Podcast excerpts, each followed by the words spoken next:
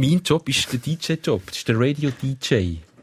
Du hast aber keine Discs mehr. Ich habe gar nichts Nein. von dem, was DJs haben. Aber das heisst nach wie vor so. Heißt es wirklich immer noch genau gleich? Ja, wenn du im, im englischsprachigen Raum willst du sagen, was du für Beruf machst, dann sagst du, ich bin Radio-DJ. Weißt du halt immer von früher, wo, der, wo der Radiomoderator wirklich mit einer Kiste Platte ist. Und er hat sie auch wirklich ausgewählt und gespielt. Äh, ja. Das äh, dürfte ich heute ja nicht mehr, sonst würden die Hörer von davonlaufen wahrscheinlich. Nein, nein, wenn ich sie oder- auswählen würde, würde uns teurer zufliegen. Hörst du gute Musik? Natürlich. Hörst du schlechte Musik? Nein, natürlich nicht.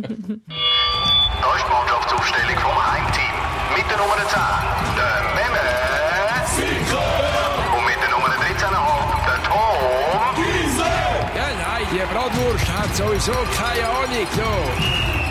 Bei uns heute, wir freuen uns ungemein, Tatjana Henny, ehemalige Fußballnationalspielerin und sie hat eigentlich den Frauenfußball in der Schweiz im Alleingang erfunden, kann man glaube ich sagen.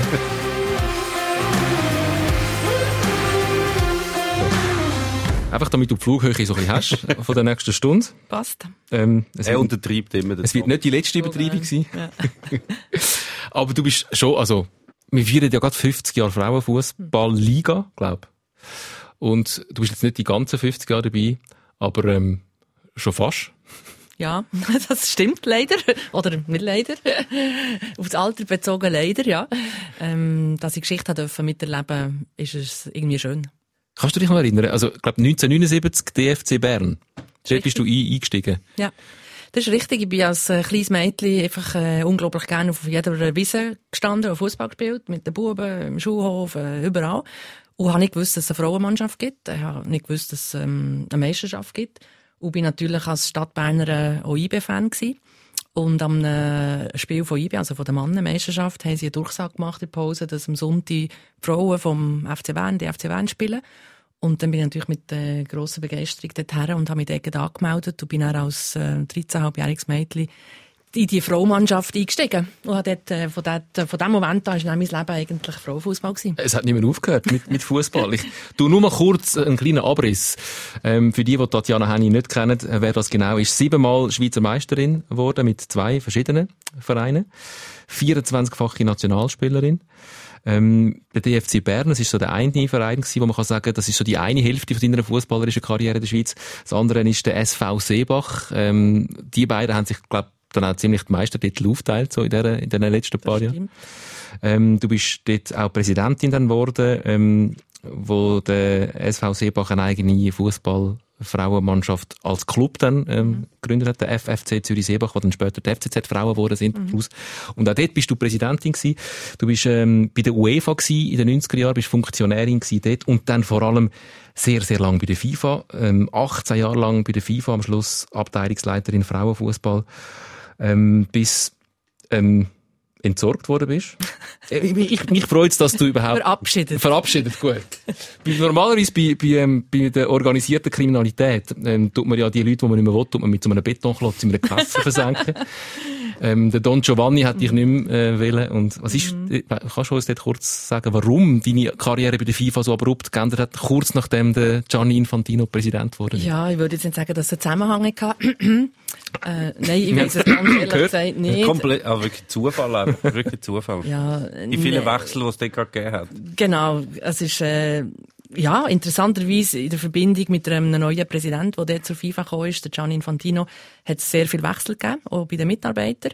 Äh, nicht nur auf der obersten Chefetagenstufe, was man ja ein bisschen aus dem Wirtschaftsunternehmen auch kennt, äh, sondern eigentlich auch ein bisschen durch alle Hierarchiestufen hinweg, ähm, bis und mit heute. Ähm, es ist, glaube noch nicht ganz fertig. Es sind immer noch Mitarbeiter, die ja, dürfen gehen, müssen gehen. Ähm, und ich bin eine von denen gewesen, und ich denke, das gehört dazu, das ist nicht schön und hat mir dort sicher auch keinen Spass gemacht und inhaltlich äh, gibt es auch absolut nichts, was ich mir müsste vorwerfen oder es hat keinen Grund gegeben, um mich entlassen. Äh, es hat einfach dort nicht gepasst. Sie haben eine Nachfolgerin eingestellt für den Frauenfußball, wo sie offensichtlich das Gefühl haben, sie sagen besser, ähm, passt besser für die Position. Und das muss man akzeptieren. Das ist ein bisschen wie im, im Fußball, oder? Manchmal verlierst und findest, hast unverdient verloren. Äh, das ist mir jetzt sicher so gegangen, aber äh, das hat mich auch gelernt, der Sport oder der Fußball, dass die das nicht allzu lange unterkriegen Und ich denke, heute äh, zurückblickend bin ich fast ein bisschen froh, dass es passiert ist, weil ich glaube, ich bin an einem sehr guten Ort, wo ich sehr viel bewegen kann und wo mir auch sehr viel Spaß macht. Zu dem kommen wir gerade. Hast du jetzt ein bisschen bescheiden noch gesagt, es gibt ja, wenn man die neutralen Beobachter haben sich ja dort dahingehend ein bisschen geäussert, dass jetzt deine Nachfolgerin nicht jetzt unbedingt die gleichen Qualifikationen mitbringt mhm. wie du. Das kann man ja, glaube ich, schon sagen. Ja, ich glaube, das kann man schon sagen, wenn man auf Frauenfußball-Expertise schaut, oder, ähm, ob sie gespielt hat oder nicht, oder trainiert hat, oder einen Verein geführt hat und so, dann sind sicher Unterschiede festzuhalten. Äh, ich glaube, andererseits bringt sie andere Qualifikationen mit, die ich nicht habe. Und, ähm, sie kommt aus einer Region, wo, glaube ich, Infantino, Herr Infantino sehr wichtig ist, dass die Welt irgendwie eine gewisse Abdeckung hat äh, bei der FIFA von den Mitarbeitern her und es weniger schweizlastig ist. Äh, ich weiß nicht, ob das mit dem Grund war. Aber ich denke, ähm, wie gesagt, ich würde das nicht werten. Meine persönliche Meinung ist, dass im Frauenfußball Frauenfußball-Experten arbeiten sollten. Ähm, da stehe ich dazu. Und nachher muss jede Firma, Club, Organisation selber wissen, wie Verein. Will. Verein. Ähm, Verein. Verein. Die FIFA ist.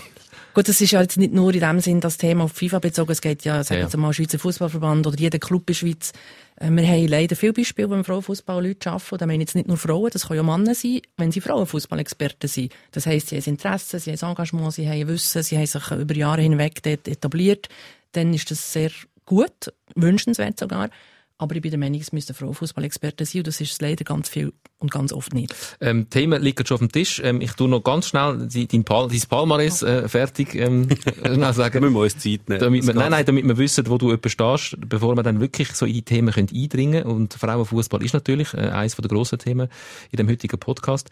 Du bist ähm, nachher ähm, zum Schweizerischen Fußballverband bist du jetzt noch, bist äh, Leiterin von der Abteilung Frauenfußball und äh, seit Anfang dem Jahr, glaube die erste Frau überhaupt in der Geschäftsleitung vom SFV. Ähm, komm, lass uns über den Frauenfußball reden. Wo steht der Frauenfußball in der Schweiz aktuell? Weil, was man so ein bisschen mitbekommt, ist, es sieht ein bisschen nach Boom aus. Äh, die Spiele werden, wie gerade jetzt letzte Woche auch am Schweizer Fernsehen übertragen. Äh, die Liga hat einen Sponsor. Es ist jetzt die äh, AXA Women's Super League heisst die jetzt. Mhm. Äh, es sieht dann aus, als wäre Aufmerksamkeit da und äh, der Rubel rollt. Ist es tatsächlich so? Also es ist schon so, dass, dass ich wirklich Freude habe an diesem Jahr 2020. Äh, natürlich äh, mit Abstrich, weil Corona ist für uns alle äh, einschneidend und schlecht. Jetzt aber rein auf den Frauenfußball bezogen, ist, ist wirklich ein tolles Jahr, äh, auf, je, auf verschiedenen Stufen. Also innerhalb vom SNV, du hast es erwähnt, Geschäftsleitung, eine Direktion gegründet worden, die in den Statuten auch verankert ist. Also die Direktion bleibt bestehen, auch wenn ich dann vielleicht mal nicht mehr da bin.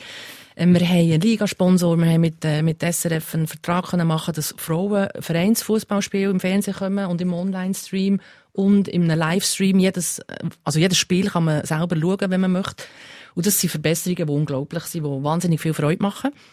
Und ähm, Nazi auch noch. Nazi ist auch noch auf gutem Weg, oder? Richtig. Da die ist auch schon auf gutem Weg und hat es dann kurz ja, das ist auch richtig. Also wir sind, wir sind zuversichtlich, aber wir wollen sicher nicht Vorfreude irgendwo da uns äh, zu fest reinsteigern. Wir, wir haben noch ein Spiel, ganz ein wichtiges Spiel, am 1. Dezember in Belgien und ähm, wenn wir uns dann für die Euro qualifiziert haben, dann freuen wir uns gebührend also insofern ja, äh, Frauenfußball Schweiz ist, ist, ist auf einem sehr, sehr guten Weg. Wir haben wahnsinnig viel erreicht in den letzten paar Jahren. Das kommt ja nicht aus dem Nichts raus. Da ist vor x Jahren schon Aufbauarbeit geleistet worden, wo wir jetzt heute ein bisschen die Früchte können, ähm, ja, ernten und gleich gibt es natürlich auch noch viel zu tun, das ist, das ist ja auch klar, oder? Aber der Trend im Frauenfußball ist, ist definitiv ähm, ist super. Also auch Bekanntheit gerade in der Gesellschaft, Feedback von Leuten auf der Straße, äh, Zuschauerzahlen jetzt in diesen Streams, im Fernsehen, die, die sind alle sehr vielversprechend.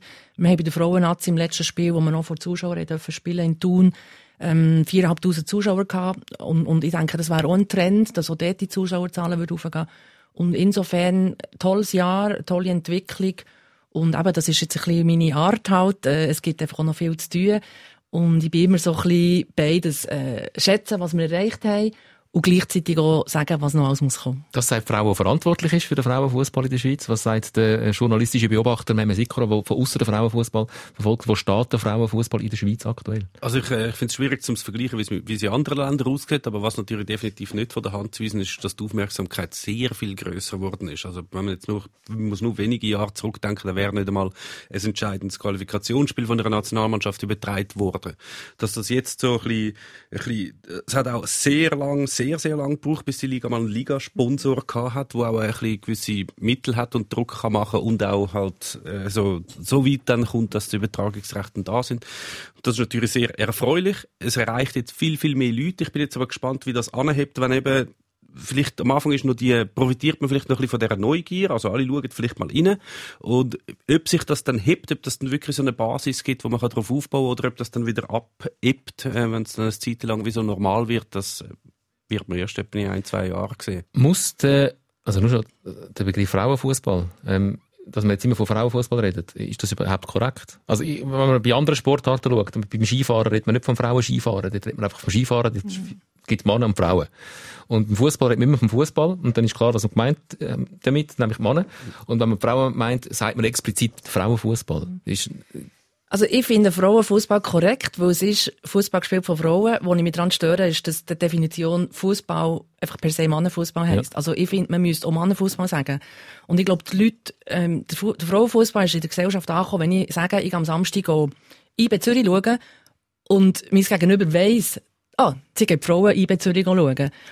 Aber heute ist es dann so, dass du nachfragen musst. Oder noch nicht mal nachfragen. Es ist klar, es, ist, es, es muss Mannenfußball sein. Und dann mhm. sagt dein Gegenüber vielleicht, wieso IB Zürich spielt doch gar nicht. Mhm. Es ist doch mhm. IB St. Gallen. Mhm. Und ich glaube, wir müssen so weit kommen, dass du eben sagst, ich schaue IB Zürich und man weiss, ah, Frau oder Mann. Und darum bin ich der Meinung, ähm, um zurückzukommen auf das Thema FIFA, das ist ein gutes Beispiel. Äh, bei der FIFA ist, äh, auf die englische Version ist, äh, von der Weltmeisterschaften ist äh, FIFA Women's World Cup und äh, Mannen-WM ist der FIFA World Cup. Und das finde ich halt einfach falsch. Also ich finde, es müsste äh, ein FIFA Men's World Cup und ein FIFA Women's World Cup sein. Hat, hat wahrscheinlich das Fußball ein bisschen schwieriger als zum Beispiel im Skifahren. Also ich glaube, man hat schon bei der frühen Olympiade hat es wahrscheinlich, also Olympische Spiel, muss man richtig sagen, schon dort hat es wahrscheinlich Frauen Rennen gegeben, oder? Nehme ich jetzt mal an. Ich weiß es nicht genau. Athen sind es, glaube ich, nicht Ski gefahren. nicht, nicht, aber so in den 20er Jahren, Chamonix und so Sachen, St. Moritz hat es dort wahrscheinlich ja, natürlich. Schon, also dort hat es die ja, beiden ja. Sportarten ja. schon gegeben für beide, für beide Geschlechter und bei der, beim Fußball ist halt schon, weil die erste mhm. WM ist, wann im 91 oder so, oder? Offiziell, ja. Mhm. Das, das ist halt schon, vorher ist halt einfach, wenn man gesagt hat, WM ist einfach Mannen-WM gewesen, und zwar 60 Jahre lang. Ja. Das andere hat wie gar nicht. Ja, ja, das hat einen geschichtlichen Grund, ja, ja, oder? Also, wir würden das jetzt auch nicht irgendwie wollen, ähm, völlig äh, als, als schockierend anschauen, dass das heute so ist. Aber es ist wichtig, oder? Wenn wir mhm. über die Entwicklung vom Frauenfußball reden, ist es eine wichtige Nuance, die zu ganz vielen anderen Sachen dazu gehört, dass wir eben sagen, es ist Frauen-WM oder es ist Mannen-WM. Mhm. Es ist, immer wenn ich mit dem Meme über Frauenfußball rede, äh, kommt von seiner Seite die Argumentation, ähm, man darf es auch nicht zu fest äh, gleichsetzen oder vergleichen. Ähm, man kann Frauenfußball im Vergleich zu Mannenfußball nehmen wie Unihockey. Im Vergleich, es ist auch eine andere Sportart, die ein anderes Klientel bedient. Ähm, bist denn du der Meinung, ähm, der Fußball interessierte Mensch an sich, ähm, ist Zielpublikum auch von, von der Frauenliga, vom Frauenfußball in der Schweiz oder international? Oder ist das ganz ein eigenes Klientel, ein eigenes Publikum, wo man sich müsste, müsste erarbeiten? Ich glaube, es ist beides. Ähm, also ich glaube, das Grundübel vom Frauenfußball ist natürlich, dass er eine ganz andere Geschichte hat, also viel kürzere natürlich. Dann gegen Widerstand sich müssen erst etablieren und heute ist das zwar Vergangenheit, aber das reine Investitionsvolumen in, in Mannen-Elitefußball oder in Frauen-Elitefußball sind natürlich riesige Unterschiede. Also die mediale Abdeckung, äh, aber auch die Gelder, die drin stecken, die Strukturen in den Clubs etc. etc. Das ist so unterschiedlich, dass du es unmöglich kannst vergleichen. Und dort kommt in Vergleich mit dem Unihockey, oder? Genau. Ich muss da vielleicht nachher noch schnell ja. ausführen. So, aber, ja. ja. Und, und insofern denke ich, ist der Frauenfußball ganz ein anderes Produkt. Also der Elite-Frauenfußball in der Schweiz, äh, am Beispiel von der FC Zürich Frauen, die kannst du nicht vergleichen mit der FC Zürich Mann. Das ist ganz eine andere Geschichte. Andere Spielorte, andere Liga, andere Medien, Fernsehverträge, andere Kälter, andere alles, oder? Und darum denke ich, kannst du im Frauenfußball schon Leute anziehen, die jetzt nicht per se Mannenfußball-Fans sind, weil die das vielleicht viel sympathischer finden. Es sind mehr Familien. Äh, der Eintrittspreis ist natürlich ganz ein anderer. Es ist eine angenehme Atmosphäre an diesen Spielen. Du, oder du hast äh, auch keine Angst, wenn du ins Stadion rein und raus gehst. Also es gibt ganz viele Elemente, die im Frauenfußball anders sind. Und darum denke ich, ziehst du andere Leute an. Und dann gibt es aber schon meiner Meinung nach ganz eine grosse Anzahl, die einfach Fußball interessiert ist. Da zähle ich mich auch dazu. Ich, bin, ich schaue auch Mannenfußball, ich schaue auch Juniorenfußball. Ich habe Freude, wenn ich über einen Sportplatz laufe und dort spielen irgendwelche kleine Kids. Ähm, also ich bin einfach ein Fußballfan. Und insofern schaue ich das, was man mir präsentiert, was ich attraktiv finde. Und da glaube ich, wenn die Frauenfußball die gleiche Plattform hat wie der Mannenfußball, würde auch ganz viel durchschnittlich Fußball interessierte Frauenfußball schauen. Mhm. Also eben, das, ich habe das nicht im Sinn gemeint vom Vergleich rein vom Sportlichen oder von der Struktur. Mehr so, welche Klientel spricht man an, wer will man, dass man zuschaut. Und es ist ja viel Also das geht mir manchmal auch so. Ich zum Beispiel, ich muss sagen, ich schaue das sehr, sehr selten, bis fast nie, also nur bei, bei den grossen Und fast nie. Und nicht, nicht, nicht in erster Linie wegen dem, aber ich habe das Gefühl, manchmal haben die Leute an Fußballfans fast schon mittlerweile die, die Anforderungen, es muss fast schon Pflicht sein, für jeden, der Fußballfan ist, auch Frauenfußball schauen. Und da kann ich jetzt sagen, zum Beispiel, ich, ich schaue äh, Fußball viel, aber ich bin mit den Sachen, die ich jetzt schon schaue, eigentlich ausgelastet. Ich schaue Super League, ich schaue gestern GC Thun oder so, und ich schaue das nicht, es ist nicht, ich schaue es nicht, nicht weil, weil ich es nicht gut finde, weil ich es nicht schön finde zum Zuschauen, weil es nicht ein attraktives Spiel ist, nicht wegen dem, sondern weil es einfach, ich bin ausgelastet mit den fußballerischen Sachen, die ich habe. Ich schaue auch keine Champions League. Also es ist nicht, nicht überhaupt nicht, weil es schlecht ist oder so. Und darum glaube ich, so geht es vielen, dass sie wie finden, nicht weil, also man hat wie keinen Bezug dazu, man hat schon das, was man hat und mit dem hat man genug. Und ich habe das Gefühl, dass, das ist so ein bisschen, dass, wenn es mehr Leute gibt, die Frauenfußball sollten schauen, dass das wie aus einer neuen Klientel müsste kommen. Leute, die aufwachsen mit dem, die am Anfang das gehen schauen und dann dort reinwachsen. Und das geht natürlich sehr lang. So wie die sind, die, die man jetzt schon hat, die Fußballfans, die sind meistens gesättigt. Es gibt sicher viele, die sagen, ja, schau, dann schaue ich also lieber, als dass ich jetzt nochmal Champions League schaue, schaue ich jetzt ein, ein Match von der Frauenliga. Das gibt sicher, von denen gibt sicher ein paar. Aber ich habe das Gefühl, dass die meisten Fußballfans, die jetzt Mannenfußball verfolgen, wie sagen, ich bin bei dir. Ist das dann der Grund gewesen? Man hat ja, äh, ich habe es gesagt, der DFC Bern und der SV Seebach, das sind so die grossen Frauenmannschaften gewesen. Ähm, dann hat man angefangen, sich anhängen an, an grossen Vereinen, dass IB eine Frauenabteilung hat, dass, dass ähm, der SV Seebach dann der, der FFC Zürich Seebach. Geworden ist und nachher aber auch zu der FCZ, zum FCZ gegangen ist und dort eine Untersektion gebildet hat. Das macht ja grundsätzlich Sinn, dass wer FCZ-Fan ist eh schon, der müsste ja dann theoretisch auch ein bisschen FCZ oder Fan sein von der FCZ-Frauen. Dass man dann wie das, das Publikum oder die Fans wie schon ein bisschen mitnimmt von diesen Clubs, wo man sich daran anhängt als Frauenmannschaft. Das ist sicher auch einer der Gründe. Und, und, und ich glaube, ähm, du hast absolut recht mit, mit deiner Aussage, dass das nicht nur die Mannenfußballfans sind, die jetzt einfach auch Frauenfußballfans sollten, könnten, müssten werden. Äh, da bin ich wirklich auch dezidiert der Meinung, dass das nicht der Fall ist. Frauenfußball zieht ein anderes Publikum an und es kann auch andere ähm, Leute in dem Sinn faszinieren. Du musst die zuerst abholen und du musst etwas aufbauen. Das Ja. geht halt nicht irgendwie über, über drei Monate. Also wir sind jetzt das erste Mal seit dieser Segel, äh, Saison regelmäßig im, im Fernsehen, im Stream.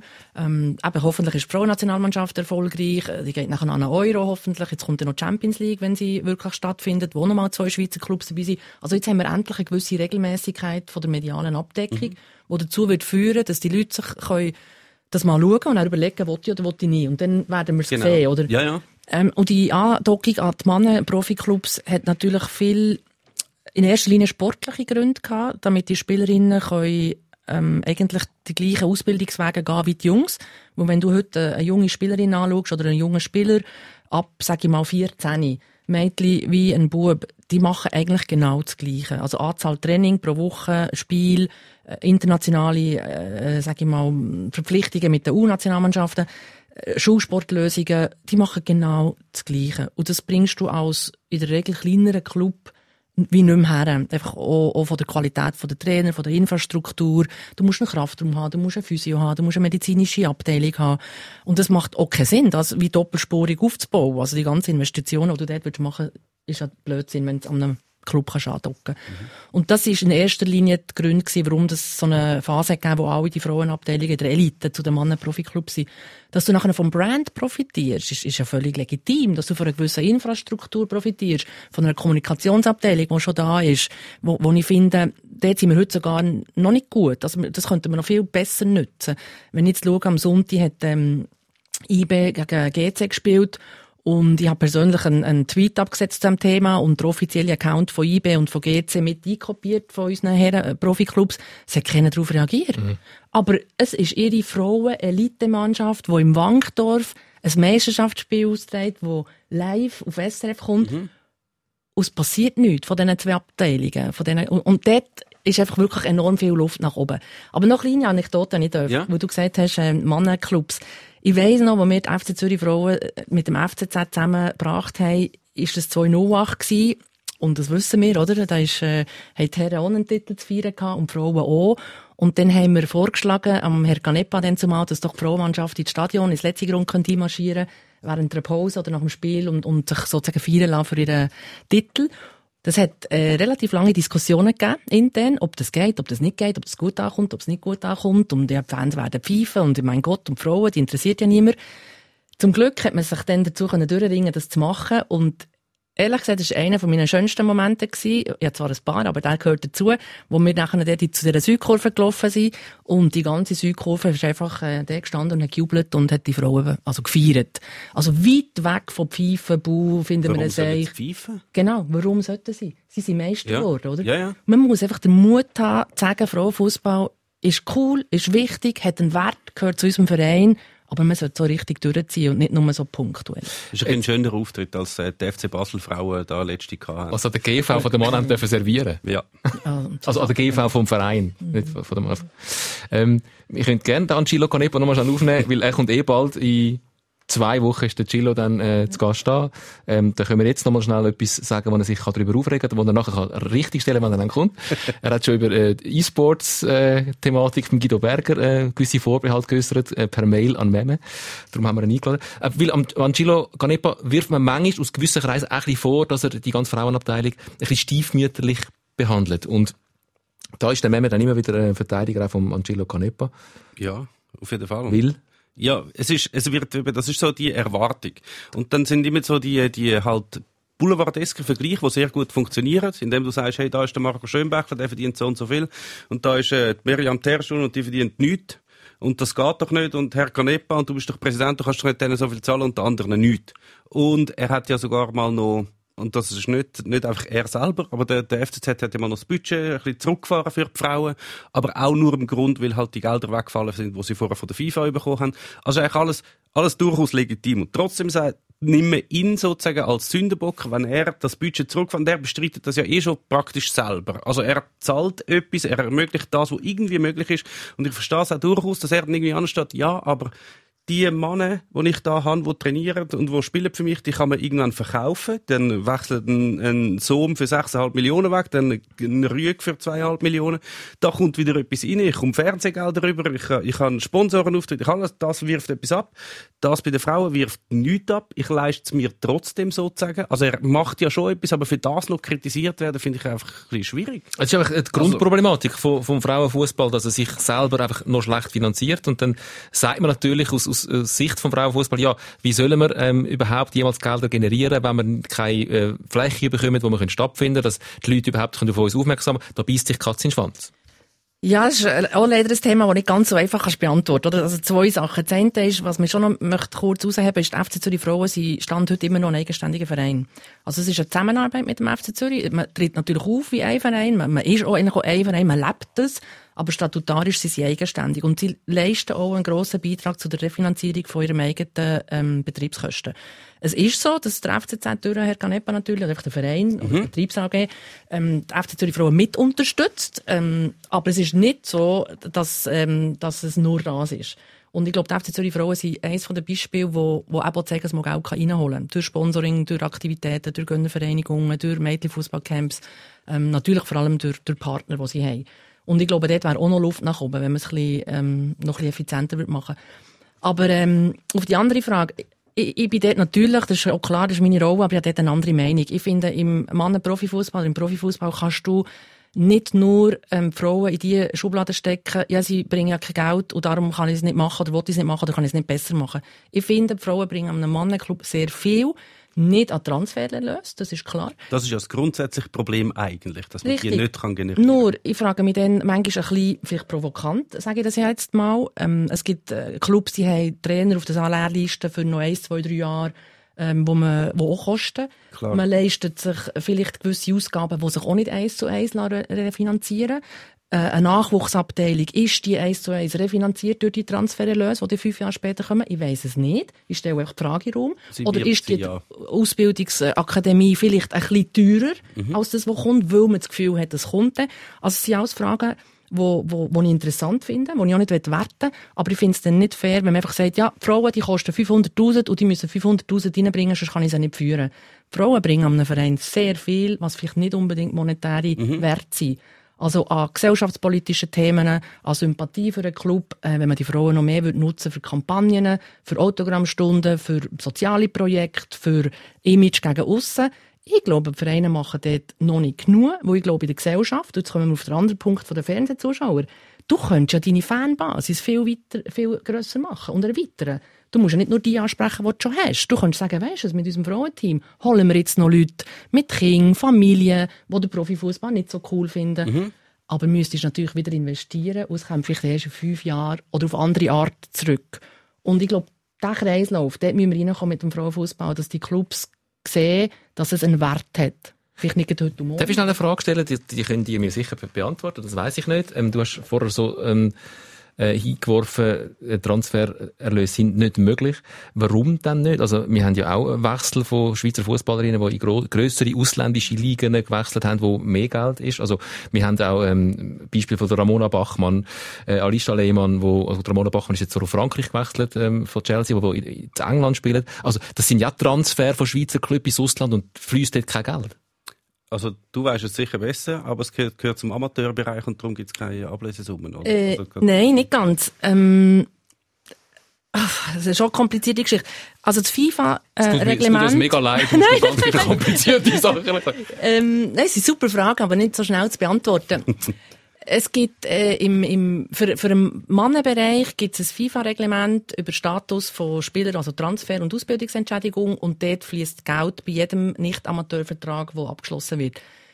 Die Schweiz ist im Moment, ähm, die Spielerinnen sind nicht Amateure, sprich Profi. Also wir haben in der Schweiz so viele Profispielerinnen wie noch nie. Wenn die ins Ausland gehen, sind doch die meisten oder sicher ein Teil davon auch Profis. Aber in diesem FIFA-Reglement sind die Frauen ausgeschlossen. Das ist ein Witz. Also das ist wirklich ein Witz. Das ist äh, eine sehr berechtigte Frage, wo man durchaus auch von der, sag ich jetzt mal, rein juristischen Seite, Diskriminierungsseite her könnte anschauen könnte, wo ich ähm, seit Jahren eigentlich darauf hinweise, dass ich finde, da müssten die Frauen dabei sein. Natürlich Also du findest es Summe-.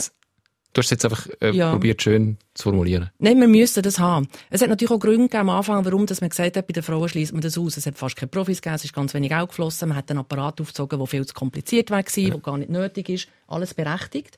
Stand heute ist das aber nicht mehr adäquat. Ja. Also Stand heute fließt im Frauenfußball im Elitebereich, im internationalen Bereich äh, ansehnliche Summen. Ähm, ich denke, mit dem Mannenfußball auf einer mittleren, unteren Stufe vergleichbar. Also nicht Neymars und Messis, aber, aber äh, Weitrunde, wo ja andauernd irgendwelche Nicht-Amateure wechseln. Ähm, da sind Frauen mittlerweile sicher auch dabei. Der Markt ist viel kleiner, aber er wächst. Und da wäre es zeitgemäß, glaube ich, wenn man das würde einführen würde. Ähm, dann gibt es noch andere Probleme in der Schweiz, wo, wo wir haben. Unsere Verträge, Nicht-Amateurverträge gehen in der Regel nur ein Jahr. Und äh, dann hast du natürlich keine, äh, hast du einfach überall auslaufende Verträge, also können die Angenehm. freigeben. Darum hat Ramona Bachmann auch schon etwa 412 Vereine gehabt, oder? Die wechseln dann einfach immer halt bei jedem besser Angebot. Aber Ramona Bachmann ist ein gutes Beispiel, wenn die ähm, Mechanismen wie im Mannenfußball bei den Frauen angewendet würden, tut bei jedem Transfer, den du machst, als Nicht-Amateur, eine gewisse Summe zurückfließen in, in deinen Ausbildungsclub. Ja. Ähm, ich glaube, in der Schweiz war sie beim FC Malters. Gewesen. Also der FC Malters hätte eigentlich über Jahre hinweg können einen gewissen Teil von diesen Summen partizipieren man muss fair sagen, die Summen werden noch nicht gerade so sein, dass du ein, ein Jahresbudget nachher mit dem kannst stemmen Aber ich glaube, das Zeichen ist wichtig, oder? Dass man eben anfängt, zu sagen, doch, da ist Geld, auch wenn es noch nicht so viel ist. Aber dann würdest du schon mal das Argument können wegnehmen ja, da geht es ja um nichts. Ja, also es ist ja vor allem, das Hauptproblem ist ja gerade für die Schweizer Clubs, also bei den, von den Schweizer, Schweizerinnen schaffen ja viel den Sprung in die Bundesliga oder auf England oder was auch immer und die bilden die ja aus. Also alle die Clubs, IB und äh, Servet und äh, FC Zürich und alle die, die bilden ja Spielerinnen aus. Das geht das Zeitli und wenn sie dann endlich mal gut sind, dann gehen sie weg und der Club hat nichts davon. Das ist ein riesen Das kann, Dilemma. das, kann, das kann einfach nicht sein. Ja. Also das ist unmöglich. Ähm, wir verlassen mal schnell die ein bisschen technische Diskussion rund um den Frauenfußball. Wir haben ein gutes Beispiel, wie es jetzt dort läuft im Mannenfußball, anhand von einer aktuellen Geschichte, die ich finde, ist exemplarisch äh, in vielerlei Hinsicht sehr diskutiert. Du würdest schon mal von Anfang an ganz sicher gut. Es geht um den Ermedin Demirovic. Ah, okay, Ähm, ja. Zum schnell ausholen, ähm, ein Spieler, der letzte Saison noch beim FC St. Gallen gespielt hat, aber auch auf Leihbasis. Also der Spieler ist jetzt von seinem spanischen, dem, ich weiß nicht mal, wie der welcher spanische Verein dass das ist, wo, wo er Ich weiß gar nicht, wo er war. er gehört einem spanischen Verein und der hat ihn jetzt zwei, drei Jahre lang ähm, ausgelehnt. Und der Marktwert ist mittlerweile auch durch die letzte Saison beim FC St. Gallen so hoch, dass, dass der jetzt verkauft worden ist. Und zwar auf Freiburg, zum SC Freiburg. Der ist, glaube ich, für 3,7 Millionen dann doch jetzt zum SC Freiburg gegangen. Ähm, so läuft bei den Mannen. Dort fließen dann die Gelder. Und dort ist jetzt die Geschichte folgende, dass der Ermedin Demirovic, 22, ähm, ähm, sich ein Auto gekauft hat. Ist legitim, ist ein grosses Auto, ist ein teures Auto, ist ein 600 PS starker SUV. Und das, 600 PS, das kann ich nur noch aus dem Quartett von früher. Sech, für was braucht man 600 PS? Aber das ist ja, in der Innenstadt, äh, ja, wichtig. Freiburg ist, äh, ist Pampa, dort musst du äh, über Feld, Wald, Wiesen. Ja. Auf jeden Fall ähm, passt das einfach auch nicht so zum SC Freiburg. Und das hat eine kleine äh, Diskussion ausgelöst. Und äh, der Trainer, der Christian Streich, ist dann angesprochen worden drauf auf den Post, wo relativ schnell wieder gelöscht worden ist. Und der Christian Streich, wie es seine Art ist, hat dann ausgeholt ähm, zu einer Rede generell über das Leben und die Werte, wo man im Leben sollte äh, danach streben. Äh, ganz einen kleinen Ausschnitt. Er hat den Demirovic nachher auch äh, einen kleinen Schutz genommen. Dass er so etwas postet, oder sich von jemandem posten lässt, halte ich für naiv. Aber Naivität ist einem jungen Mensch zuzugestehen. Ja. Und das ist dann noch etwa fünf Minuten weitergegangen. Es gibt ganz viele verschiedene Punkte, wo man da, ähm, finde ich, kann diskutieren. Erstens mal einfach der Christian Streich wieder mal geile Siechalan, ähm, wie der ansteht und, und deutsch und deutlich seine Haltung kundtut und gleichzeitig aber immer liebevoll auch äh, sich vor seine Spieler stellt. Wo er kritisiert, hat er gesagt, äh, Demi macht das nicht mehr. Er weiß es und gleichzeitig hat er ihn verteidigt. Also der Christian Streich ist für mich ein, Fußballtrainer, Fußballlehrer wird er immer wieder äh, genannt. Das passt. Zu Recht. Das ist sehr lehrbar. Wie man sich einen würde wünschen eigentlich. Ja, auf jeden Fall. Und man lässt ihm auch mega gern zu. Und du kannst ihn ja zu allen Themen befragen. Und ja. er redet sehr gern. Und er redet eine halbe Stunde und eine Stunde. Und man lässt ihm einfach wahnsinnig gern zu mit dem super Dialekt. Er sagt natürlich auch super Sachen. Ja. Und ich kann mir, er, er macht es, glaube ich, auch noch gut. Gerade wenn man da die ganze, den ganzen Auszug anlässt, dann habe ich das Gefühl, man merkt ihm schon an, wie blöd, dass er die Aktion eigentlich findet, mhm. aber er weiß es dann trotzdem noch, wie es überbringen, so dass aber wahrscheinlich Demirovic, wenn er es lost, äh, vielleicht noch fast ein bisschen mehr bringt, als wenn er jetzt einfach über ihn herzieht. Ja, er sagt auch, der Demirovic ist nicht der Einzige, der bei uns auf dem Parkplatz ein teures Auto hat. Äh, die Gesellschaft an sich, wenn man auf deutscher Autobahn unterwegs ist, man sieht äh, noch manches so grosses Auto, wo man sich fragt, ist das wirklich nicht? Also macht gerade einen gesamtgesellschaftlichen Abriss, ähm, kritisiert den Spieler und nimmt ihn aber auch noch einen Schutz. Sehr herzig. Ja. Liebenswert. Du bist auch Trainerin gewesen. Also, das ist schon eine, eine Komponente vom Trainer sein, ähm, wo ein bisschen muss mitspielen. Man muss seine Spieler, seine Spielerinnen ein bisschen gern haben. Sie fordern, sie treizen, sie treiben und gleichzeitig aber auch schützen. Ja, also meine Trainerkarriere ist nicht so erfolgreich gewesen wie, wie meine administrative Funktionärskarriere. Da stehe ich ehrlicherweise dazu. Ähm, ich kann das nicht so beurteilen oder würde ich mir nicht anmassen. Aber ich, ich, glaube, ich kann zu Leadership und, und Führungsqualifikation noch etwas sagen. Das habe ich durchaus auch erlebt. Und ich kann das nur unterstreichen. Ich glaube, menschliche Komponente ist, ist enorm wichtig. Also ich glaube, die Zeiten sind definitiv vorbei, wo es irgendwie so eine One-Way-Kommunikation war oder, oder, oder ein Rumgebrülle oder Vorgaben.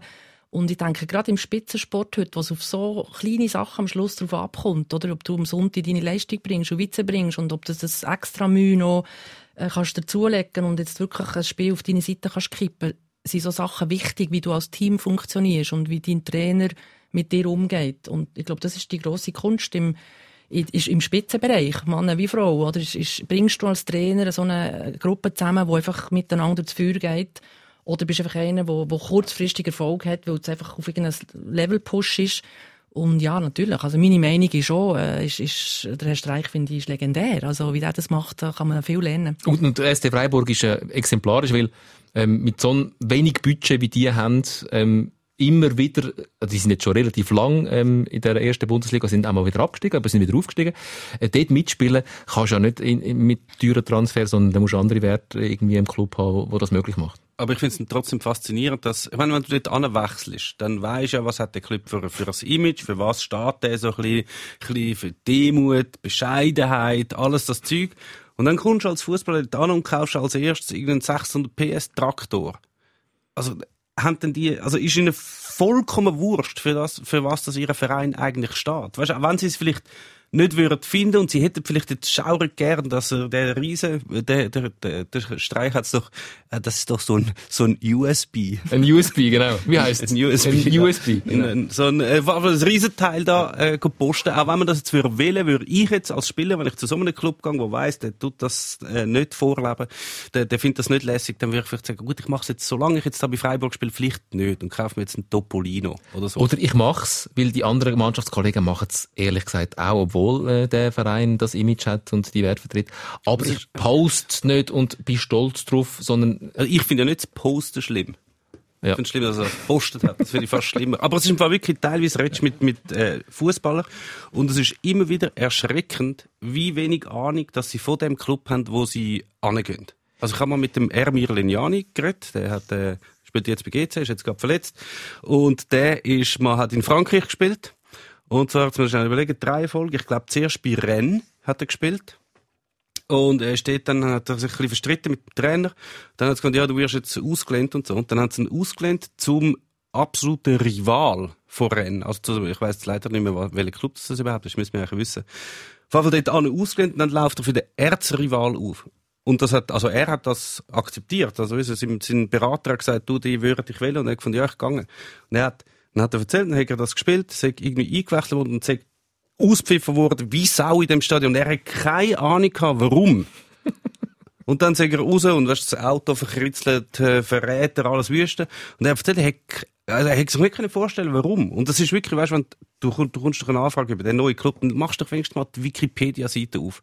Und dann steht dort, der Club kommt aus dort, spielt in dieser Liga und der Erzrival ist Rennes. Also weißt, das ist wieder der erste Satz. Nicht mal das. ja, Nicht mal das. oder du hast einen Berater, der vielleicht mal Das ist doch keine Wikipedia- Entschuldigung. die Das ist doch keine Entschuldigung. Die Leute sind 25 oder was auch immer. Du, aber- du musst dich doch zumindest ein bisschen für den Club interessieren. wo du Aber jetzt hat es doch gerade ein sehr spannendes Gespräch vom Fulvio Sulmoni gegeben von Ah, ja. Lugano. Genau. Und ich glaube, wenn man das, äh, den Artikel liest, dann gibt es einem schon einen Einblick in, in die Mannen-Elite-Profi-Fußballwelt. Und Ja. da hast du vielleicht ein bisschen mehr Verständnis, warum das eine oder andere nicht so gut läuft. Das musst du vielleicht schnell erklären. Wer ist das und was schreibt er? Wer ist das? Bitte. Wir sind ein Fußball-Podcast. Du fragst, wer der Sulmoni Wer ist. von uns zwei ist Bratwurst? Du musst keine Ahnung haben. Ich darf so Sachen fragen.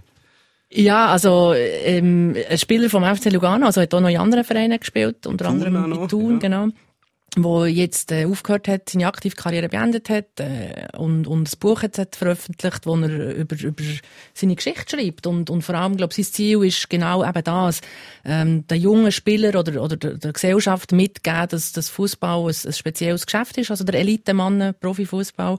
Und, und dass man vielleicht äh, als junger Spieler sollte äh, sehr viel Wert darauf legen, auf eine duale Ausbildung, weil eigentlich ähm, die Chance gross ist, dass du dann eben nicht ganz oben ankommst und, und dann wirklich Schwierigkeiten hast im Leben Fuß zu fassen. Und ich finde, seine ganze Geschichte ist, ist wirklich sehr spannend und, und ich finde sie, sie finde sie wichtig und das, das würde ich unterstreichen. Ähm, ich glaube, bei diesen Jungs speziell kommen, äh, ich glaube, irgendwie ein, zwei Spieler pro Jahr schaffen sie in, in die Top-Mannschaft und der Rest versandet dann irgendwo, oder? Und, und ich denke, ähm, Da macht ja der Verband aber auch schon einiges. Das ist ja der duale Weg. Also mit einer Ausbildung äh, nebendran, das ist ja Pflicht eigentlich. Du kannst in der Schweiz nicht nur auf Fußball setzen. Das ist auch gut so. Ich glaube, es gibt eben auch die, die ganz, ganz oben ankommen und erst recht nicht wirklich mit dem Leben klarkommen. Aha, ja, das- weil sie dann so abgehoben und so Ja. weit weg sind von jeglicher Realität. Und ich finde, das ist ein bisschen Ausdruck, so die, die fetten Kerren kaufen, posten, der Bling-Bling-Lifestyle leben. Ähm, wie ist ein 22-jähriger Fußballer beim SC Freiburg da, das ist ja nicht Real Madrid. Ähm, äh, Wo sechs Minuten gespielt hat in der Liga. Muss man ja, ich glaube 19. sagen. 19? Ja. Also wir, ah, ist ja wieder Woche. also wir haben auch Spielerin, eine Schweizer Spielerin beim SC Freiburg, die fährt kein SUV, das weiss ich. das Eben. ich mir fast vorgestellt. Also, es ist wie das Beispiel, und da kennen, also ich kenne jetzt den Hintergrund auch nicht, aber es ist die ganze Posse um den David Alaba bei Bayern München. Die, die geht schon das, das halbe Jahr. Es geht auch darum, dass man den Vertrag verlängern mit ihm. Und er sagt, ja, er würde auch gerne den Vertrag verlängern, aber er hat einen, einen, einen Spielerberater, der einfach immer noch mehr und noch mehr und noch mehr rausholen will, äh, wo, glaub, äh, mehr, dass der David Alaba mehr verdient als der Robert Lewandowski. Und, und jetzt hat Bayern München tatsächlich die Geduldsfaden gerissen und, und die haben jetzt verlauten lassen, ähm, das Angebot, das auf dem Tisch gelegen wäre, gibt es jetzt auch nicht mehr, ist zurückgezogen, es gibt kein Angebot mehr, weil es ist einfach mal genug. Weil offensichtlich, also man kennt die Hintergründe nicht, der Berater ist ein geldgieriger Piranha, hat der Uli Hoeneß mal gesagt. also da, da, und, Bayern äh, lässt sich jetzt dort ganz viel Transfererlöse wahrscheinlich äh, entgehen, weil ähm, in einem halben Jahr kann der ablösefrei zu irgendeinem Verein wechseln. Und wenn sich Bayern das in lässt, dann hat doch da ein Spieler oder vielleicht sein Berater den Bogen auch ein bisschen überspannt. Also geht man dort in absurde Gefilde rein, wo, wo es nur, nur gut ist, dass Vereine dann irgendwann einmal sagen, dann halt nicht. Ja, pff, ähm, klar, wir wissen das jetzt auch nochmal aus den Medien, Genau. oder? Ich finde, das ist immer ganz schwierig zu beurteilen. Ich will mich dort auch nicht irgendwie auf etwas rauslassen. Ich, ich hab, der, der, der, Alaba hat ja eigentlich ein gutes Image, oder? Als, als netter, vernünftiger, äh, sympathischer Spieler. Mega Vereinstreue, jahrelang dabei gewesen. Man kann sich wie nicht vorstellen, dass es so weit hat müssen kommen, finde ich. Weil auch der FC Bayern München hat ja eigentlich ein gutes Renommee, oder? Irgendwie. Ähm, solid geführter Verein, gute Strukturen, äh, legen auch Wert auf, auf menschliche Sachen und so. Also ich kann mir es wie nicht vorstellen, dass es so weit hätte können kommen, aber es ist vielleicht einfach auch ein Zeichen von, von dem ganzen Business, wo, wo mit äh, Spieleragenten und, und alles, was drumherum noch hängt und Geld machen und noch mehr Geld machen, vielleicht gewisse Sachen einfach auch kaputt macht. Und äh, aus außen betrachtet habe ich einfach meine Meinung ist, ich, ich traue das aus dem, dem Alaba eigentlich nicht zu, dass er das so weit hat wollen lassen. Und finde es aber auch stark, wenn, wenn, wenn ein Club einfach sagt, schau, wir haben irgendwo einfach eine Philosophie und, und bis dahin und nicht weiter. Das hätte, man alles können, alles können eigentlich sich ersparen, wenn man früher viel mehr den Fußballmanager gespielt hat, wo Anstoß geheissen hat. Und beim Anstoß 3, dort hat es so ein bisschen Figuren gegeben, dann hast du aber müssen mit den Spieler, ähm, mit den Spieleragenten verhandeln. Als, weil du hast ja den Club geführt. Und dann hast du immer so die Zahl, sie haben etwas gefordert, du hast wieder etwas gefordert und sein Gesicht ist immer hässiger geworden. Und dann hast du wirklich gewusst, kurz bevor er jetzt explodiert, hast du wieder gesagt, also gut, okay, das machen wir. Ja. Das hat jetzt natürlich am Alaba sein Berater oder Bayern München, je nachdem, wie man es nimmt, hat das irgendwie verpasst. Der geldgierige Piranha. Ja, also super, super aber- Spiel, äh, sehr zu empfehlen. Der Alaba hat äh, sich äh, in die Richtung immer wieder mal geäussert, er hätte damit nichts zu tun, wisse nicht, wie es steht. das Also, ist doch- hat wirklich das- die, haben- die sind, das, Das bestätigt, was du vorher gesagt hast. Das die ist sind der, völlig der handelt in seinem Auftrag, in seinem Ich Auftrag. Wenn er mit dem nicht einverstanden ist, dann soll er sagen, Junge, hör auf mit dem, ich will da bleiben, äh, einigt euch. Ja. Oder Das hol ist dir auch einen neuen Spieler. Glauben, finde ich. Ja, ja. Ich ein Schutz, dass er sagt, schau, das ist nicht mein Business und bei den Fans irgendwie nicht in Ungnade äh, fällt. Aber Mhm. man Also kann sich wie nicht glauben, dass, dass man um, um seine Zukunft verhandelt wird und du dich selber nicht einbringst. Ah, sein Vater ist noch involviert gewesen. Sein Vater hat mal äh, sogar noch einen Top-10-Hit gehabt in der österreichischen Hitparade. Am Alaba, sein Vater? Ja, ja. Als Reinhard Fenrich. Nein, als, oh, ich weiss nicht, wie er geheißen hat, als, als Musiker. Aber ja, es ist, äh, glaube Platz zwei in der, österreichischen Hitparade. Ja, wir haben, äh, wir haben eine Wien, Wienstämmige Frau da bei uns im Podcast. Ja. ne? Also andere Heller ist es nicht gewesen. Nein, ich finde es, ich finde es Ja, noch ja, raus dafür. nicht. Aber, aber das andere ist noch, was ich noch schnell wollte sagen, weißt du, sich nicht darum kümmern. Ich meine, der Mann ist so sehr früh ein riesen Talent gewesen. Er hat Leute gehabt um sich, die sich um die Verträge gekümmert haben. Das sind lange Verträge gewesen. Er hat immer gut verdient. Er hat sich um nichts müssen kümmern. Also hat er, findet er wahrscheinlich auch heute noch, du, weißt, es ist ja immer alles gut gelaufen. Ja. Ich habe ja keinen Wechsel gehabt. Ich habe nicht viel einen Berater gebraucht. Dann findest du ja, du machst das jetzt schon. Aber dass er, wenn, wenn du in der Zeitung liest, dass du alle, dass du offenbar alle hässig machst, obwohl du, obwohl du gar nicht beteiligt bist, dann sagt dein Berater, hör auf mit dem. Aber das andere finde ich auch noch spannend, dass er, er will mehr verdienen als der äh, Robert Lewandowski. Und das ist ja, das sagen ja die Stürmer. Das sind ja immer die, die eigentlich so die Stars sind. Das sind immer die, die viel verdienen. Und ich habe letztens mit dem Albert Bunyaku geredet. Legende auch natürlich auf seinem Gebiet. Spielt immer noch. Ehemaliger. Nationalspieler. Ehemaliger Ja, Nationalspieler. und Nürnberg, oder? WM-Fahrer. Und wo spielt er heute? Jetzt spielt er bei Viktoria Köln, dritte Liga. Ah, ja, aber stimmt. letztes Jahr doch, noch hat mitbekommen. 20 Goal hat er gemacht, letzte Saison. Nur zu sagen. Also er ist total parat. Und ihn habe ich das auch gefragt, ist so als Stürmer, der Job als Stürmer, weil es ist ja, du bist ziemlich schnell, wirst auspfiffen. Wenn du den, den Böllen nicht reinhaust, dann wirst du einfach auspfiffen. Und, ähm, weil alle Zuschauer finden, sie können beurteilen, ob der Stürmer gut ist oder nicht. Wenn er das Goal schießt, gut. Wenn er das Goal nicht trifft, Scheiße gespielt. Und er findet, das vielleicht auch ein Grund, dass die Stürmer ein bisschen mehr verdienen, weil sie müssen das aushalten. Das sie sind immer in der Kritik. Sie können nur, sie können nur ihre Anforderungen erfüllen, wenn sie Goal schiessen.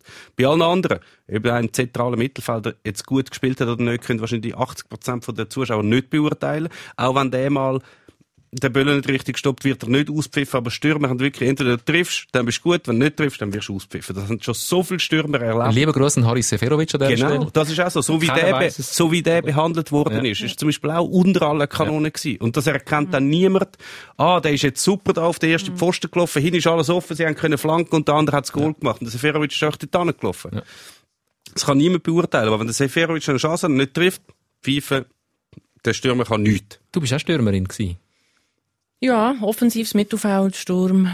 Mit Kannst dem du- Alter immer ein bisschen weiter. Nein, wo- ja, Klasse, das ist ein Klassiker. Nein, Immer wieder nein, nein, nein, nein, deine Karriere ist grossartig verlaufen. Du bist eigentlich schon zurückgetreten, hast aufgehört und dann bist, hast du dich als Goalie nochmal äh, ins Spiel Ja, du gebracht. bist gut informiert. Ja. Das ist ja so. Bin noch Meister geworden mit dem SV Seebach und beim Go gestanden. Sag ja, immer wie weiter Erzähl die. Geschichte schnell. Also wie kommt es dazu, dass eine offensive Mittelfeldspielerin plötzlich im Goal steht? Ja, ich, ich, ich bin eigentlich schon immer gerne im Go gewesen. Also auch als junges Mädchen bin ich sehr gerne im Go gestanden und habe bei Bern sogar ins Go wollen. Das war einer der Gründe, wo ich mal ganz kurz einen Abstecher gemacht zu Rapid Lugano, hat die dort noch geheissen. Ähm, hat man im, in Bern hat man mich nicht ins Go gestellt. Und dann habe ich gesagt, gut, dann gehe ich Auf Lugano. auf Lugano. Ähm, wo ich dort äh, Kontakt hatte und, und die mega sympathisch gefunden und eh bei die in Lugano war und, und ähm, mich dort wohlgefühlt habe. Und dann bin ich ein halbes Jahr auf Lugano und also das ist so der Grund. Ich habe glaube auch ein bisschen Talent im Goal. Und dann äh, habe ich aufgehört mit Fußball um 96, so weiss ich noch, äh, habe der UEFA geschafft äh, und habe, ist einfach alles nicht gegangen, ich bin auch genug alt gewesen, das längt auch, das ist alles gut. Und dann ist äh, eine ehemalige Mitspielerin von mir, eine gute Freundin, ist Trainerin geworden bei Seebach und hat gesagt, du Tatjana, hat kein Goalie, also die Mannschaft, das sieht nicht gut aus. Und das, äh, ja, dann habe ich gefunden, du, schau, ich, ich arbeite in Nyon, ähm, ist jetzt nicht um eine Ecke, also ins Training unter der Woche komme ich eher nicht. Und wenn ihr trotzdem das Gefühl habt, dass ich euch helfen kann, dann stehe ich halt jetzt go. Und dann bin ich eine Saison lang bei Seebach im Go gestanden. Meister geworden. Ja. Und Meister geworden. Ich glaube, Lugano, Aber du Finale verloren, wo ich nicht gut ausgesehen Ja. beim 1 -0. Lugano hätte jetzt eventuell wieder äh, Bedarf an einem Goalie, oder? Das stimmt. Das ist, Ja, Lugano. Sie kommen für den Tom, sie kommen sehr, sehr, sehr viele Goal. Aha, über. Frauen vom Ja. FC Lugano haben. Ja. Das ja. ist so 10-0 und 8-0 und 9-0. Ja, ja, Das schwierige sind so, sind so normale. Und wie immer, wenn eine Mannschaft sehr viel Goal bekommt, ist es meistens nicht nur ähm, am Goalie. Wahrscheinlich nicht, nein. Ja, Lass uns noch schnell über, über, über den Verband reden, wo du, wo du Teil davon bist, wo du ähm, in der Führung bist jetzt, im Schweizerischen Fußballverband. Ähm, was viele nicht so, in mich eingeschlossen, nicht so genau verstehen, ist da die Unterteilung zwischen Liga und Verband. Ähm, es gibt die Swiss Football League und es gibt den Schweizerischen Fußballverband und äh, es probiert, ich glaube, auch regelmäßig äh, einen Vertreter von der Liga zu wählen als Präsident vom Verband und äh, wird dann einfach nie gewählt. Also sie haben eben, sie schlagen immer einen Kandidat vor. Ja. ja was sind da so die Berührungspunkte und wo ist man da relativ weit äh, entfernt voneinander? also sie, das ist so das, das verbandspolitische System. Wir haben ein Drei-Kammern-System. Wir haben die Swiss Football League, wo eine eigene Kammer ist mit einem eigenen Präsident. Dann gibt es die Erstliga. Schifferle ist der Präsident. Der Schifferle ist der Präsident, genau. Bei der Erstliga ist der Glavadetscher, wo die Promotion League und die Erstliga ähm, in dem Sinn führt und vertritt. Und dann gibt es die Amateurliga, wo der Sandro Stroppa Präsident ist und dort sind alle 13 Regionalverbände. Und die verschiedenen Schweizer Fußballmeisterschaften, die sind dann, je nachdem, gehören die in so eine Abteilung rein. Also eben, die Swiss Football League ist, ist Swiss Football League und, und Challenge League. Erstliga, die zwei, die ich erwähnt habe. Und die Amateurliga, eigentlich alles, was in der Region aussen ist, im Breitenfußball von Herren, ähm, Drittliga oder Zweitliga abwärts, Junioren, Juniorinnenfußball, das ist dann alles bei den Regionalverbänden. Und dann gibt's natürlich, äh, die, die drei Abteilungen haben, haben Präsidenten und Mitglieder und dann gibt's Wahlverhältnis. Und wenn man dann beim Schweizer Fußballverband als Verband, als Dachverband, den Präsident will wählen ähm, kommen die drei Abteilungen zusammen und die haben ihre Stimme und dann ist das halt ähm, Sportpolitik nachher. Und der Verband ist natürlich auch noch zuständig für alle Nationalmannschaften. Das ist auch noch sehr essentiell, oder? Genau, jetzt die Wettbewerbe sind in diesen drei Abteilungen und der Verband selber, wie als eine Art als Vierzgremium, nicht sportpolitisch, aber als administrative Führung von, vom Schweizer Fußball, ist zuständig für alle Frauen- und Männer-Nationalmannschaften und zum Teil auch für Nachwuchsspitzenfußball, also Meisterschaft oder auch eben der Frauenfußball auch. Also die AXA Women's Super League wird von uns aus betrieben. Ähm, bei den Jungs äh, ist es das Gleiche. Also die U16, 18, 15 Futeco-Meisterschaften. Gut, die sind in, in Zusammenarbeit mit den Regionalverbänden. Aber ähm, der, der Schweizer Fußballverband selber führt auch noch Spielbetrieb durch. Funktioniert das gut? Jein, kommt auf auf welcher Ebene. Also es ist natürlich klar, dass, äh, dass äh, die sehr unterschiedliche Anforderungen haben. Aber sie kümmern sich ja meistens um ihre Sachen. Also dass die Swiss Football League die Liga organisiert, macht total Sinn, dass das ein Verband macht, wo noch weiss auch nicht was. Und der Austausch ist ja eigentlich relativ gut. Du hast ja auch einen Austausch nur schon über äh, die Nachwuchsnationalmannschaften, dass du musst, weißt, wenn du jetzt als äh, Club in der Super League zum Beispiel musst du sozusagen können nachweisen gegenüber einem Verband, dass du deine Spieler so ausbildest, wie die Nationalmannschaften das können brauchen. Und wenn du völlig einen anderen Weg willst gehen, dann musst du das glaubhaft begründen. Also der, der Austausch funktioniert sehr gut. Was ich finde, funktioniert nicht mehr so gut ist mit den übergeordneten Sachen. Also wenn man dann auf UEFA und äh, FIFA-Stufen geht. Weil dort hat halt einfach die Schweiz einen Vertreter, den sie dort anschicken. Und das ist halt der Vertreter vom Verband. Und der ist halt jetzt nicht mehr ganz so nah dabei, was jetzt Bedürfnisse sind von den Swiss Football League Club. Also wenn einer vom Verband muss im UEFA-Gremium muss abstimmen, wie soll Champions League Reform oder so aussehen, dann kann man glaube schon behaupten, dass die Leute, und das sagen sie teilweise auch, ähm, finden, sie sagen ein zu weit weg von dem Ganzen oder sagen zu wenig drin, um jetzt beurteilen, was sind die Folgen, wenn ich jetzt da Ja stimme. Und das ist halt öfters passiert in der Vergangenheit, dass die Schweizer dann einfach irgendetwas gestimmt haben, wo eigentlich schlecht war für ihre Clubs. Und das darf eigentlich nicht passieren. Jetzt ist es noch schlimmer eigentlich. Jetzt ist der Dominique Blanc äh, Präsident vom Verband. Der Mann ist schon 70 oder 71 und ist auch bei der Wahl äh, eigentlich schon gezahlt gewesen, um es in die Gremien von der UEFA überhaupt zu schaffen. Dort hast du eine Altersguillotine, über 70 darfst du dort nicht mehr mitmachen. Das heißt, die Schweiz hat in all diesen wirklich wichtigen ähm, in diesen wichtigen Organisationen, wie zum Beispiel im UEFA-Exekutivkomitee, wo die Schweiz eigentlich immer dabei war, wo sehr wichtige Entscheidungen gefällt werden, wie gesagt, EM aus, alles wird dort irgendwie ein bisschen drüber abgestimmt, da kann die Schweiz einfach nicht mehr mitmachen. Also wir haben, wir haben sozusagen gratis, wir haben einfach so eine Stimme aufgegeben, Weil unser Präsident zahlt ist, kann ja. er nicht so äh, Jüngers wie Tatjana Henni schicken wenn sie sich aufstellen lässt, ja, auf jeden Fall. Darum hat natürlich auch die Swiss Football League einen anderen Kandidat portiert, der dort noch etwas Nein, ich meine, dass, dass, dass, dass der Dominik Blanc Präsident ist, aber jemand anderes geht. Das könntest du machen, dann müsstest du aber sehr, sehr, sehr viel Lobbyarbeit leisten, bis du überhaupt eine Chance hast, um dort zu wählen. Kernkompetenz von der Tatjana Henni. Ist aber natürlich so, dass die Schweiz jetzt nicht mehr die mächtigste Stimme ist im Weltfußball. Also wenn du dann jemanden in das Gremium bringst, der nicht einmal Verbandspräsident ist, dann ist das sehr schwierig. Wieso haben wir dann äh, ständig Walliser, die in den höchsten Positionen sind, nicht wichtig im Weltfußball? Aber jetzt hast du von UEFA geredet, gar nicht von FIFA vorher. Ja, das ist korrekt, ja. Also Tatjana Henni, äh, ich weiß nicht, ob ich willkommen wäre. Das ist mal die erste Frage. Äh, zutrauen würde ich mir es natürlich. Hast, hast du, ähm, also ist bei, bei der FIFA nicht mehr so, bei der UEFA auch nicht mehr so willkommen? Das Gefühl habe ich nicht, nein. Also ich habe Kontakt äh, zu beiden Organisationen. Ich habe natürlich auch noch Leute, die ich dort kenne. Wir haben rein beruflich gesehen mit der UEFA relativ viel zu tun. Weil da gibt es Förderprogramme, da gibt es äh, Unterstützungsmöglichkeiten, Gelder, Champions League, äh, Nationalmannschaften. Also wir haben mit der UEFA sehr regen Austausch. Das geht wunderbar. Mit der FIFA haben wir viel weniger Berührungspunkte, also auf den Frauenfußball bezogen eigentlich so ganz, ganz wenig. Sie machen jetzt gerade eine Studie im Profifußball, im Frauenfußball, wo wir auch mitmachen, die 30 ähm, 30 Ligen weltweit werden analysiert im Frauenfußball, um mal so ein bisschen äh, Auslegeordnung können machen, wie sieht es aus. Aber mit der FIFA selber haben wir sehr, sehr wenig Kontakt. Ähm, aber was, was ähm, kurz zurückzukommen auf das UEFA-Exekutivkomitee, oder? Also das ist schon so, dass, äh, dass sich das die Schweiz überlegt hat, oder? Wie man möchte vorgehen, weil jetzt kommt ein neues Wahlprozedere. Nächstes Frühling am UEFA-Kongress werden, ich glaube, acht Positionen entweder ähm, wieder bestätigt oder eine oder zwei wären auch frei. Und der Schweizer Fußballverband hat sich das schon überlegt. Und das ist richtig, dass es eine Alterslimite gibt. Also unser Präsident Dominique Blanc könnte sich nicht stellen, aber man hat sich überlegt, es gibt nachher noch andere Möglichkeiten. Ähm, die Wahlverfahren sind so weit von der UEFA, dass du entweder Vizepräsident musst sein oder eine Frau. Also das wird so öffentlich auch gesagt. Und Eine Frau ist ja, muss im Exekutivkomitee haben. Genau, das ist aber nochmal etwas. Ja. Genau. Also die UEFA hat wie eine Quote mhm. von einer Frau. Ähm, die Frau ist, ist gewählt. Äh, das ist eine Französin. Mhm. Äh, die Florence, die, die denke ich, macht das auch wirklich sehr gut. Die ist gewählt. Die nimmt also den Frauenplatz. Und alle anderen Plätze, ich glaube, es sind 16 oder 18. 16, glaube ich. 16. Ähm, die sind, acht davon sind jetzt eben zur Wiederwahl. Und dort hat sich der Schweizer Fußball überlegt, was haben wir für Kandidaten? Da gibt es die Vizepräsidenten. Das sind die von diesen drei Abteilungen. Mhm wo mögliche Kandidaten sind, oder eben man nimmt eine Frau. Und der Schweizer Fußballverband hat sich das überlegt und hat sich für einen Moment entschieden, keinen Kandidat oder keine Kandidatin zu stellen. Ähm, auch aus Gründen, wo, wo sicher auch Sportpolitik sind, aber auch ähm, Wahlchancen, wie, wie gross sind die? Ähm, wie sieht die internationale Landschaft aus? Wie sieht die UEFA aus? Wo stehen wir, wo stehen wir nicht? Und ich denke, für den Moment ist der Entscheid absolut verständlich. Ähm, ich glaube aber auch, dass es gut ist, wenn man Schweizer Vertreter und Vertreterinnen in diesen Kommissionen hat.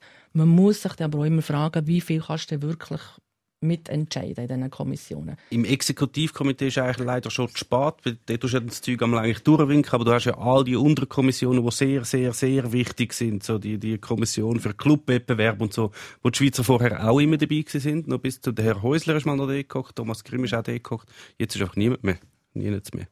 Also wir sollten uns mal bewerben, Tom. Als Funktionär bei der UEFA. Ja?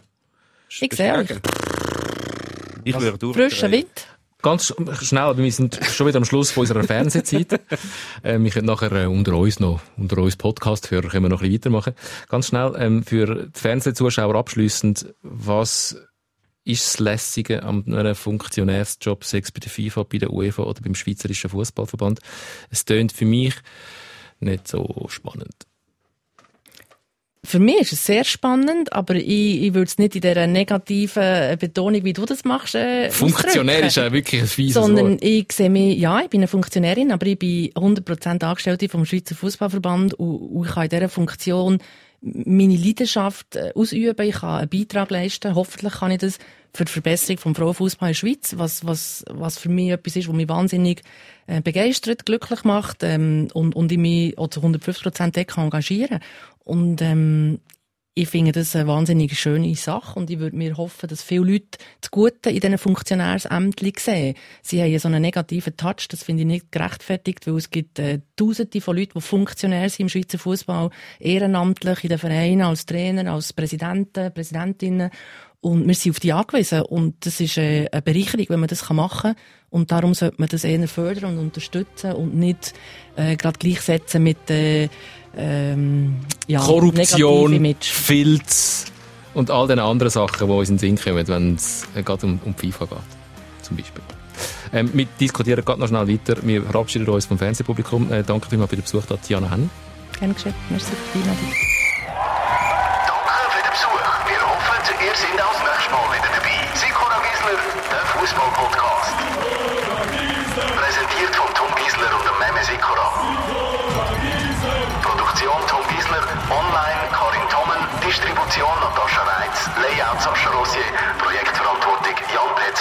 Susanne Witzig. Wie steht es denn um die Frauen im Weltfußball generell? Also, also einerseits ist ja die Förderung vom Frauenfußball, dass der das Publikum erreicht und, und, und eine Wertschätzung erfährt. Und das andere ist ja wie so ein bisschen die weibliche äh, Beteiligung am, am Fußball, Funktionärstum generell. Ja, dort steht es äh, noch schlechter oder ganz schlecht. Ähm, Das ist ein sehr ein wichtiges Thema für mich. Ich versuche das immer zu sagen. Es geht entweder oder einerseits um Frauenfußball. Das ist ein Sport, der von Frauen gespielt wird, logisch, wo aber Männer genauso wichtige Rollen können haben als Trainer oder als Präsident oder was auch immer und wahnsinnig hilfreich und förderlich sind für den Frauenfußball. Und dann gibt's aber ähm, das Thema von Frauen im Fußball und das betrifft aber dann nicht nur den Frauenfußball. Es kann ja eine Frau sein, die FIFA-Präsidentin möchte werden oder, äh, Man stellt sich das mal vor.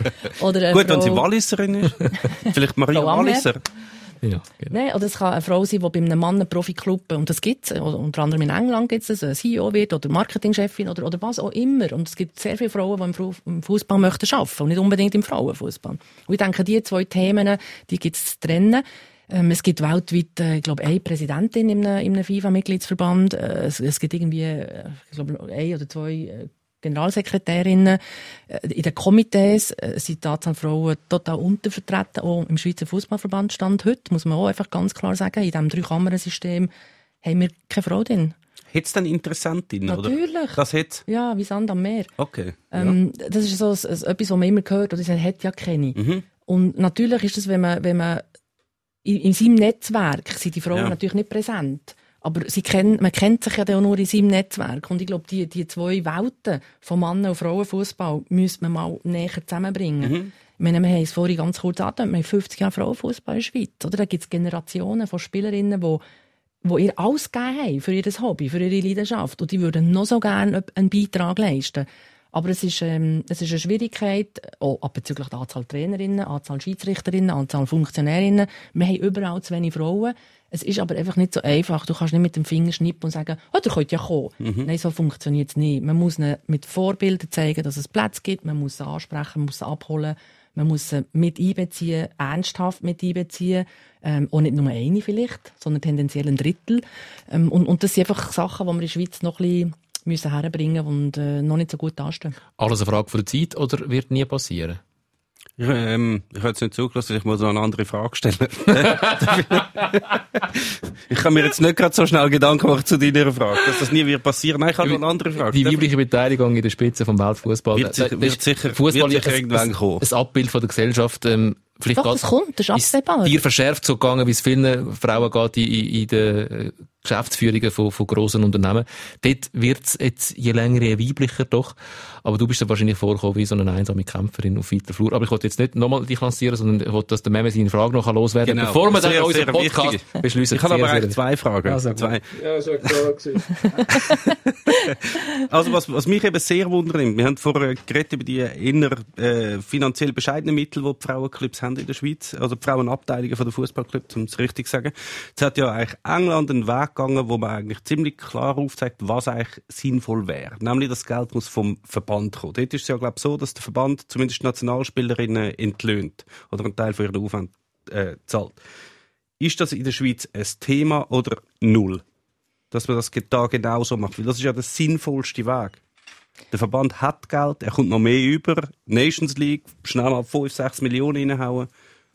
Wird es Ja, diskutiert. so viel Geld hat der Verband auch nicht, oder? Und, und es gibt natürlich viel Bedürfnis auf jeder Hinsicht. Wir versuchen mit den Mitteln, die wir haben, im Frauenfußball das Beste rauszuholen, oder? Also, wir können, wir können einfach nicht gross irgendwo mal etwas reinrühren. Wir müssen uns sehr wohl überlegt immer vorgehen. Du hast verschiedene Bereiche, die alle wichtig sind. Ähm, das Umfeld der Nationalmannschaften natürlich, oder die Trainerqualität, oder die zusätzlichen Trainer. Ob man jetzt Spielerinnen zentralisiert unter einen Vertrag nimmt, glaube ich kurzfristig nicht. Aber ich glaube auch nicht, dass das eine gute Idee wäre. Ich bin sehr interessiert, Bedingungen zu verbessern für die Spielerinnen und, und gute Lösungen zu finden. Die dürfen oder werden wahrscheinlich auch etwas kosten. Ob das die beste Lösung ist, glaube ich nicht, weil wir mit den Anstellungen bei den Clubs eigentlich auf einem guten Weg sind. Dass wir aber dort als Verband eine Verantwortung haben, um die Clubs zu unterstützen und mit ihnen, mit ihnen zusammen die Spielerinnen entwickeln, sehe ich ganz klar, ja, haben wir auch, natürlich.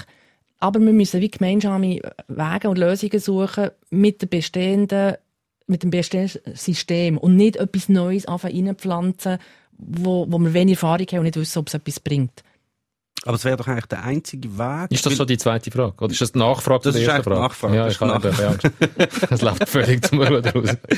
Zweite Frage. Also, es wäre doch so, also die zweite Frage, gut, dann lassen wir das mit dem Nachhaken. Das andere ist, ähm, ich habe manchmal so ein bisschen das Gefühl, dass jetzt, weil die, die Förderung vom Frauenfußball jetzt gerade weltweit, das ist ja wie so ein bisschen, äh, ist, ist nicht gerade Pflicht, dass alle zum Beispiel eine Frauennationalmannschaft haben, aber es wird zumindest sehr, sehr ans Herz gelegt, der Verband, dass sie das ja auch haben. Ähm, jetzt hat sich ja auch geändert, seit Gianni Infantino FIFA-Präsident ist. Früher hat man ja für, Don Gianni. Wir sagen ihm nur Don Gianni. du sagst ihm so. Ich sage ihm Don Gianni. Ich sage Herr Infantino. Mhm. Ähm, auf jeden Fall, als der Herr Infantino äh, gekommen ist, hat sich das ja geändert. Vorher hast du das Goal-Programm gehabt, wo du hast, wenn du hast ein Projekt machen von deinem Verband, hast du das müssen beantragen. Dann hast du Gelder bekommen. Es ist, muss man auch sagen, sehr selten kontrolliert worden, was mit diesen Geldern passiert in gewissen Ländern. Aber am Infantino sein Wahlversprechen ja gesagt, mehr Geld für alle. Also Giesskannenprinzip, alles raus.